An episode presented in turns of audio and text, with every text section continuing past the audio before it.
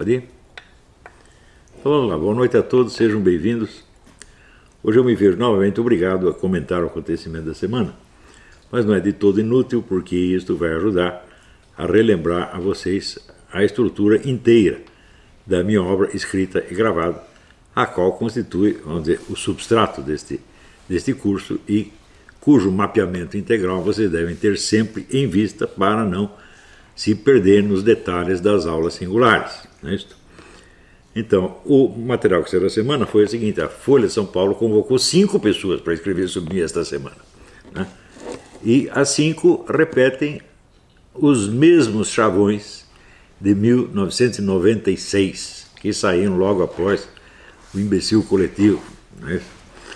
É, então, é apenas uma reedição ampliada dos mesmos chavões, mesmos cacuetes mentais. Não é de estranhar que eles sejam assim, porque nós sabemos que a USP, a parte de filosofia e psicologia da USP, está presa ainda naquele material que a gente lia na década de 60. Né? É, é Foucault, Derrida, Lyotard, aquela coisa toda, como se nada tivesse acontecido na esfera filosófica mundial durante esses 60 anos. É uma coisa impressionante. É como falou um amigo meu: é o, você chega na USP, é o túnel do tempo. Você chega lá, você está nos anos 60. É ainda o tempo do Woodstock. Né?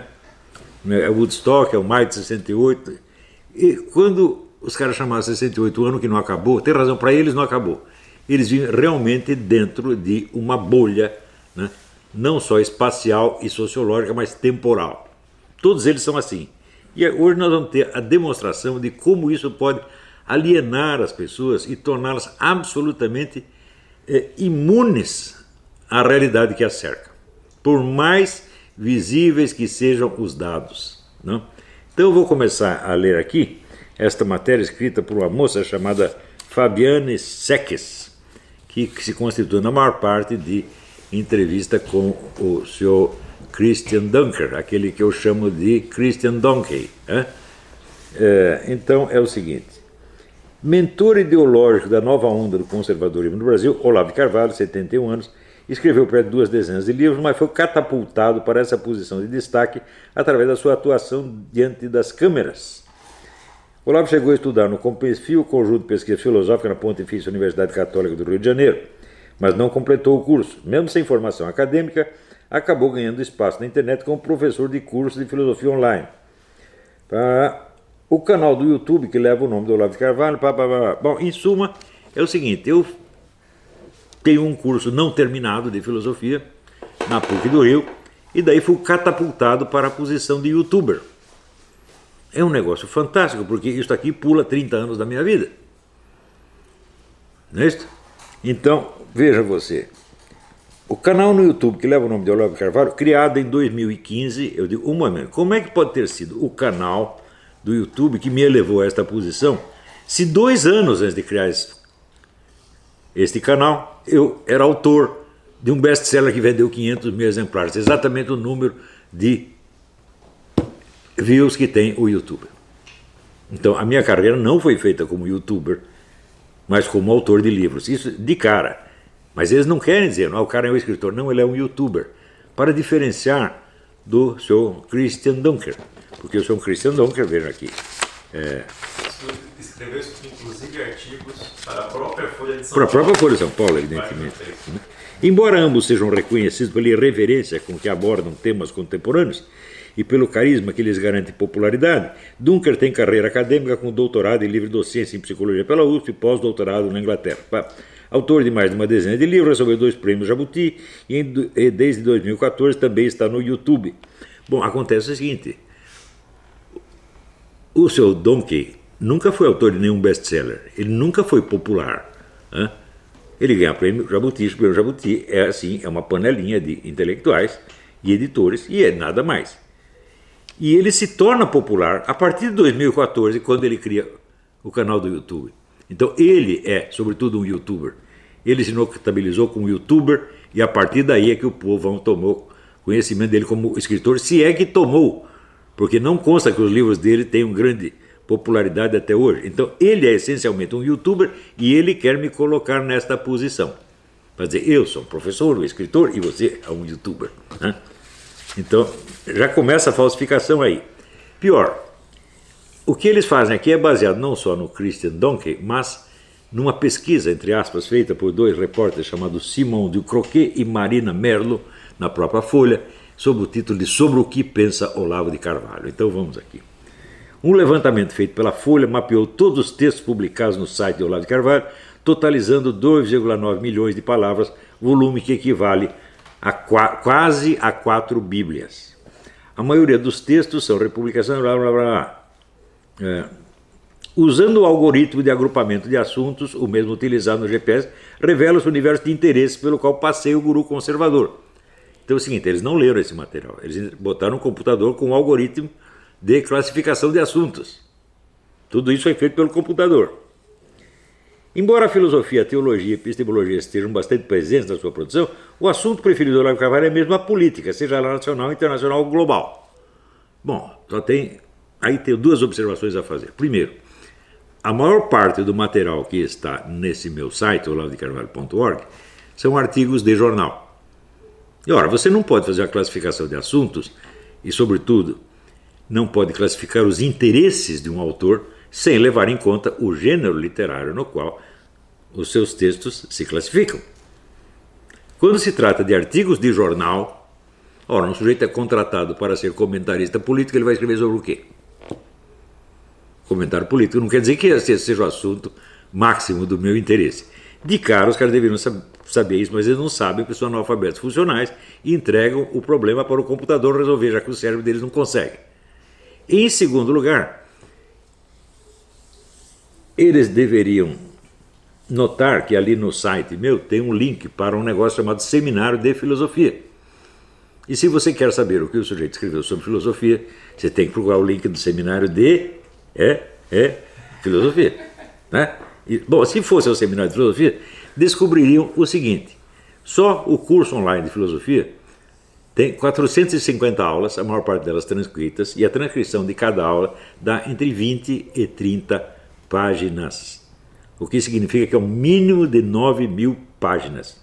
Na verdade, são mais, porque em geral estou pondo 20 como mínimo, em geral vou chegar a 30. Né? É, então, só isso são 9 mil. Tem, temos mais 16 cursos avulsos, cada um deles com 5 ou 6 aulas, também de 20 a 30 páginas cada uma. Ou seja, nós aí já saltamos para mais 600 e tantas páginas. Tá certo? E temos as 32 aulas do curso História Essencial da Filosofia, também com 20 ou 30 páginas cada uma. Ou seja, quatro Bíblias, uma pinóia, meu filho. Aqui você tem umas 15 Bíblias. Só que vocês ignoraram 11 mil e acreditam que as quatro que vocês viram é tudo. Eu nunca vi uma confissão de inépcia tão clara. Esses caras não sabem fazer uma pesquisa de arquivo, não sabem rastrear a vida do camarada e tendo nas mãos né, o algoritmo, não sabem aplicá-lo, porque eles não sabem colher o material, meu Deus do céu. Então, é claro, o Olavo de Carvalho só pensa em política, é filosofia de vez em quando. Ele botaram filosofia 13%. Sim, no site olavodecarvalho.org é mesmo. Esse site é constituído basicamente de artigos de jornal. Sobretudo, são os oito volumes que saíram na série Cartas de um Terráqueo e mais uns oito volumes que ainda não, não estão publicados em livro, que constituiria a série, a continuação da série Imbecil Coletivo, da qual nós só publicamos dois volumes. Publicamos Imbecil Coletivo 1 e 2, mas faltavam os outros seis. Então, é tudo, tudo isso é artigo de jornal, inclusive escrito para a própria Folha. Não esqueçam que eu fui, durante anos, o colunista mais lido do Globo, no Rio de Janeiro. Né? Tudo isso está aí no meio. Essa parte não foi publicada em livro ainda, mas está no site. Então eles somam tudo isso e dizem: ah, esse camarada é um comentarista político. Eu digo: sim. Quando eu fui contratado por jornais para ser isso, eu fui isso. Agora, o que eu escrevo por minha própria iniciativa, tá certo? E o que eu me interesso realmente em, em pessoa é outra coisa. Só que vocês não, não são capazes de olhar que tem um link. É como se o material que está no Carvalho.org fosse o tudo. Né? Quando, obviamente, qualquer um que estude o assunto, que conheça um pouco, como jornalista português que examinou isso outro dia, ele disse: a obra central deste sujeito são as 450 aulas do curso online de filosofia. É? 9 mil páginas, pelo menos, no mínimo. Nós temos até aqui um volume onde o sujeito imprimiu as 15 primeiras aulas. Né? Tá por aí? 20 primeiras aulas, vamos pegar lá. Eu, eu vou mostrar para vocês daqui a pouco. Só para vocês terem ideia, as 15, 20 primeiras aulas, só para você ver o tamanho da coisa. Então, eles ignoram totalmente o conjunto da minha obra e publicam o negócio na Folha de São Paulo, sim, com ares de que está fazendo um treco científico, quando não sabem sequer fazer uma simples pesquisa de arquivo. Porque se pesquisassem no arquivo da Folha de São Paulo, eles veriam como é que eu comecei a minha carreira. Né? Foi de youtuber ou foi de comentarista político? Não, meus filhos. A primeira, primeiro texto meu que chamou a atenção e que foi discutido na mídia e que virou até página inteira do jornal Globo, capa e página inteira do Globo, foi Aristóteles em Nova Perspectiva. Hum? Uma obra que renova completamente a área dos estudos aristotélicos e cuja importância histórica foi comparada pelo filósofo português Mendo Castro Henriques à obra de Jean Batista Vico. Isso fui eu que fiz. E foi com isso que eu comecei. Por que, que isso foi aparecer no jornal? Porque um aluno meu me perguntou se podia levar aquele texto para a revista Ciência Hoje, que é a revista da Sociedade Brasileira para o Progresso da Ciência. E ele levou. E enquanto isso, eu esqueci que o texto estava lá e mandei imprimir como livro. E saiu uma primeira edição com o nome de uma filosofia aristotélica da cultura. Depois, na segunda edição, saiu Aristóteles em Nova Perspectiva, Introdução à Teoria dos Quatro Discursos. Este texto é de uma importância tal, tá certo, que o professor Miguel Reale, ao lê-lo, me convidou para ser membro do Instituto Brasileiro de Filosofia. Eu não fui pedir minha inscrição, nunca pedi nada para ninguém. Né? Ele veio me procurar e disse: você tem que ser membro do Instituto. Vai ter o quinto congresso, agora você participa e já vira membro efetivo. E, em segundo lugar, graças a esse texto, eu fui um dos sete brasileiros que foram convidados a participar do maior congresso de lógica no mundo, que foi o Unilog, realizado em Montreux, na Suíça. Fui eu que fui pedir minha inscrição para fazer currículo? Não. Foi o presidente do congresso, o professor Alexandre Costa Leite, que leu o meu trabalho e veio me convidar. O seu Christian Donker fez alguma coisa desse tipo? Não. Hã? E o camarada quer dizer que eu apareci como youtuber. Eu disse, meu Deus, uma página inteira no Globo e capa do Globo não é nada, não. Isto foi em 1985 ou 6.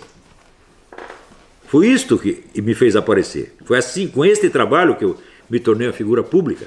E graças a este trabalho, o próprio Globo me convidou para ser colunista.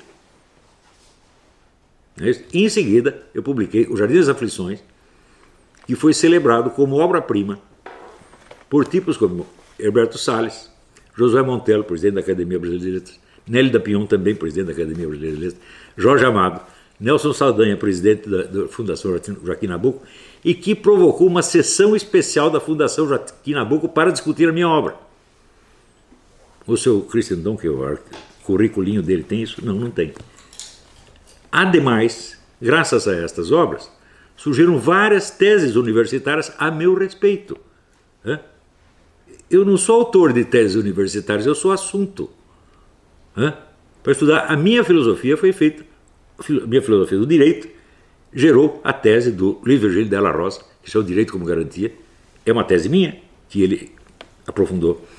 E o Bruno Garchagen fez uma tese, sob orientação, aliás, do João Pereira Coutinho, na Universidade Católica de Lisboa, né, sobre a minha teoria da mente revolucionária. A minha teoria da mente revolucionária é um pedacinho assim da minha filosofia política, né, a qual é um pedacinho assim da minha filosofia.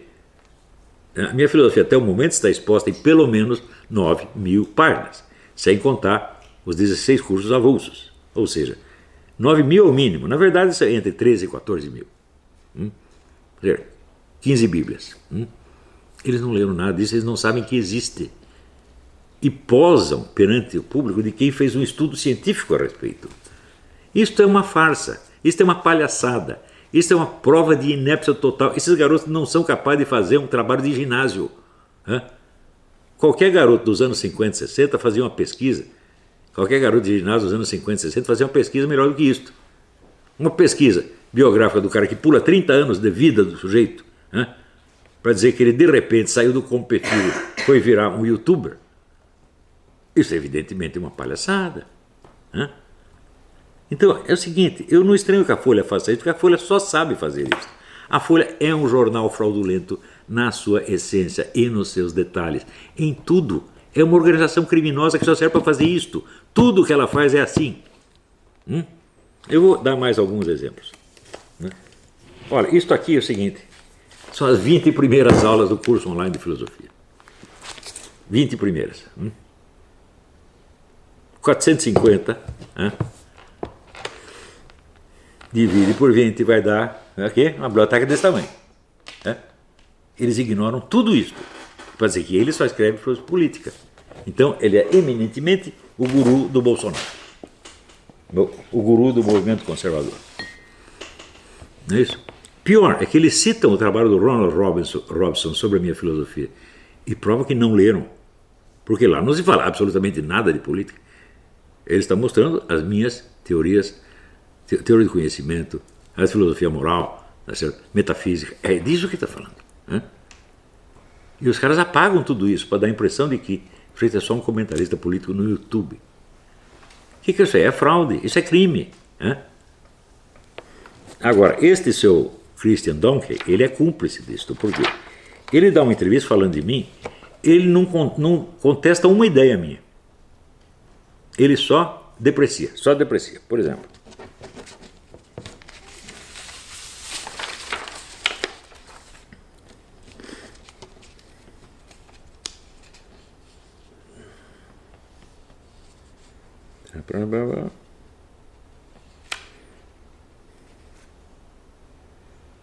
Inclusive, a, a coisa está tão mal redigida que da dificuldade de ler. Fala que eu fui convidado.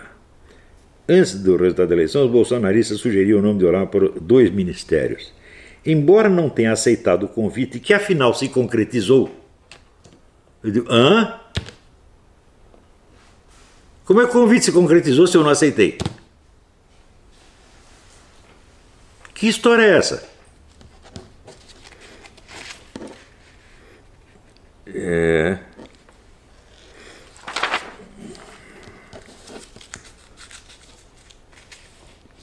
psicanalista Christian Donkey filia ao Olavo uma antiga tradição intelectual brasileira que na literatura pode ser ilustrada por alguns personagens de Machado de Assis, filósofos de ocasião, como Quincas Borba e Brás Cubas. Filósofos de ocasião, isso quer dizer que eu estava fazendo outra coisa e de vez em quando dava lá uma pinceladinha de filosofia? Quer dizer que aproximadamente 14 mil páginas de filosofia faz um filósofo de ocasião? Mais ainda, o que, que é a filosofia do Quincas Borba? é o humanitismo. O que é o humanitismo? A humanidade é um todo que pensa. Os indivíduos não existem. Isso é o quê? É o intelectual coletivo do Antônio Gramsci, caricaturado antes mesmo de existir. E que é a filosofia que essa gente da USP, todos eles seguem. Daí, obcecado pela fama e pela glória intelectual. Fala, peraí, se eu só estou obcecado pela fama, por que, que eu demorei tanto para publicar alguma coisa? E na verdade só me tornei famoso porque aconteceu esse problema com a SBPC, que eu estava contando, parei. Publiquei o livro, daí, depois de publicado o livro na sua primeira versão, me chega um relatório da SBPC, relatório de leitura. Lemos o seu trabalho e não podemos publicá-lo porque é um trabalho especializado de odontologia. Hum? Bom, podemos confundir com ontologia, mas o trabalho não era nem de ontologia, era um trabalho de lógica. Então, do que, que estão falando? Isso aí daí eu escrevi uma carta para lá, fazendo acusação. Eles disseram, não, ao contrário, o seu trabalho foi examinado por uma comissão de alto nível. Eu fui ler o relatório da comissão de alto nível, era uma besteira só. Uma atrás da outra, que eu publiquei até uma análise disso, como apêndice do livro, para que as pessoas me acreditassem, senão não ia acreditar. Falando, como é que uma comissão de alto nível escreve um negócio que tem um erro por linha? Né? Mostrando que o sujeito nunca tinha lido Aristóteles. Mas nada, nada, ignorava tudo. O livro está publicado, está lá o apêndice para quem quiser conhecer. Por causa disso, né, o negócio virou um escândalo, porque aquilo atentava contra a honra da SBPC, que é uma representante da ciência nacional. E a coisa foi tão vexaminosa que o presidente da SBPC, no Candote, acabou desistindo da sua carreira científica e foi virar plantador de alface no Rio Grande, que é uma coisa que certamente ele tem a capacidade para fazer. Né? O, ass o assunto depois foi abafado, ninguém mais quer falar nisso. Foi com isto que eu apareci na mídia. Não foi falando de política, não foi sendo youtuber. Foi com um trabalho de filosofia, tá certo?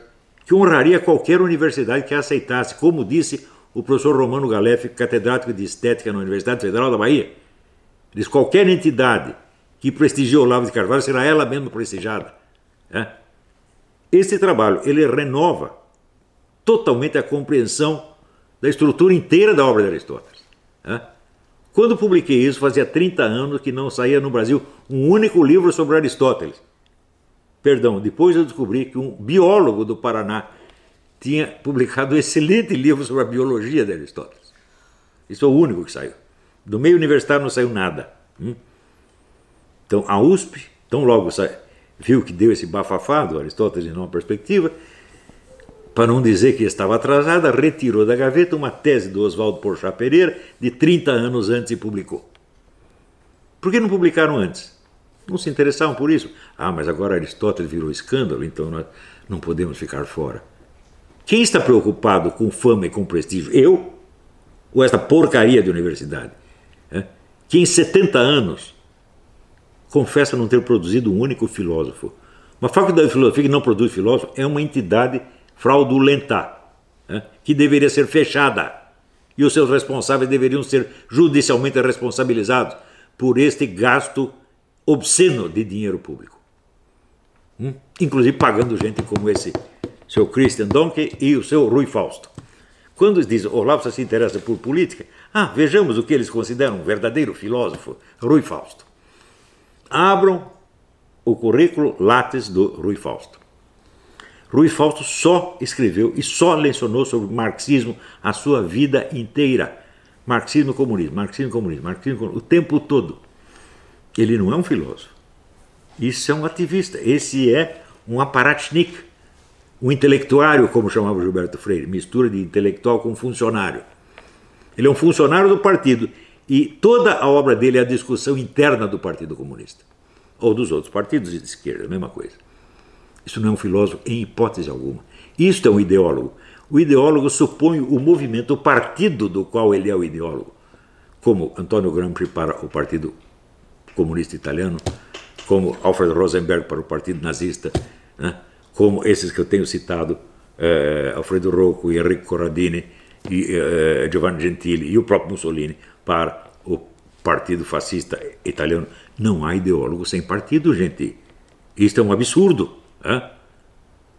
Porque um ideólogo escreve em vista de um movimento que ele está coordenando intelectualmente. E, portanto, ele é um elemento da disciplina interna do partido. Eu não tenho partido nenhum. Mesmo o partido do Bolsonaro. Eu ouvi falar do partido do Bolsonaro recentemente, não conheço ninguém lá. Nada, nada, nada, nada, nada.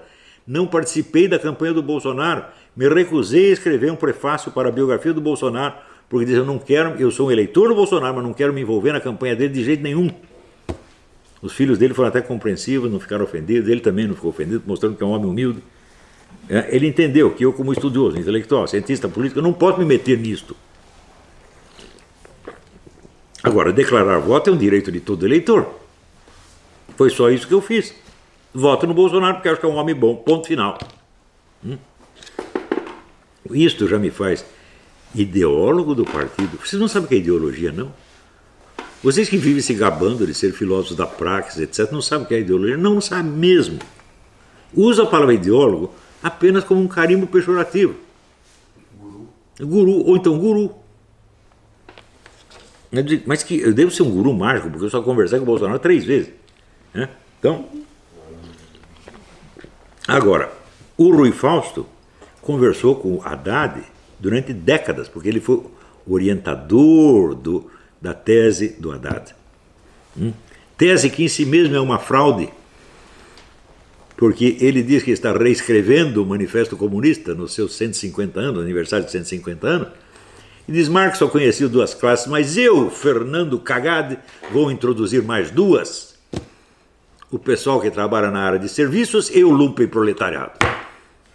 Como se o pessoal da escola de Frankfurt não tivesse feito isso 50 anos antes dele. Isso quer dizer, o Rui Fausto aprovou essa tese sem ler. Porque eu não posso acreditar que o Rui Fausto desconheça as contribuições da Escola de Frankfurt. Então ele imediatamente notaria, ô, oh, oh, cagado, isso aqui não está bem, você está se atribuindo méritos que não são seus. Hum? Mas olha, meio universitário é assim.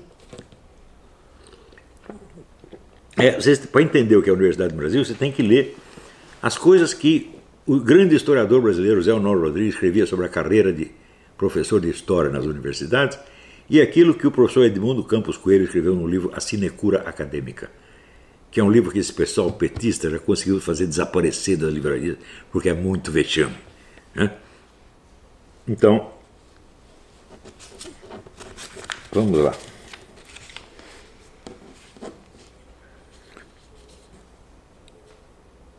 Ele, ele Christian Duncan, admira que essas figuras são paródias involuntárias de si mesmas. Em nome da universalidade, cativam o incauto público interno com a retórica da denúncia do desmascaramento. Sim, sim, tem a retórica da denúncia e desmascaramento nos artigos de jornal. E o resto, o que eu escrevi sobre metafísica, sobre epistemologia, sobre lógica, é também desmascaramento, denúncia e desmascaramento? É? Não, é que vocês não leem isso, vocês ignoram que isso existe não sabem fazer uma pesquisa de arquivo, meu Deus do céu. Nem o Christian Donk, nem esses seus auxiliares. Né?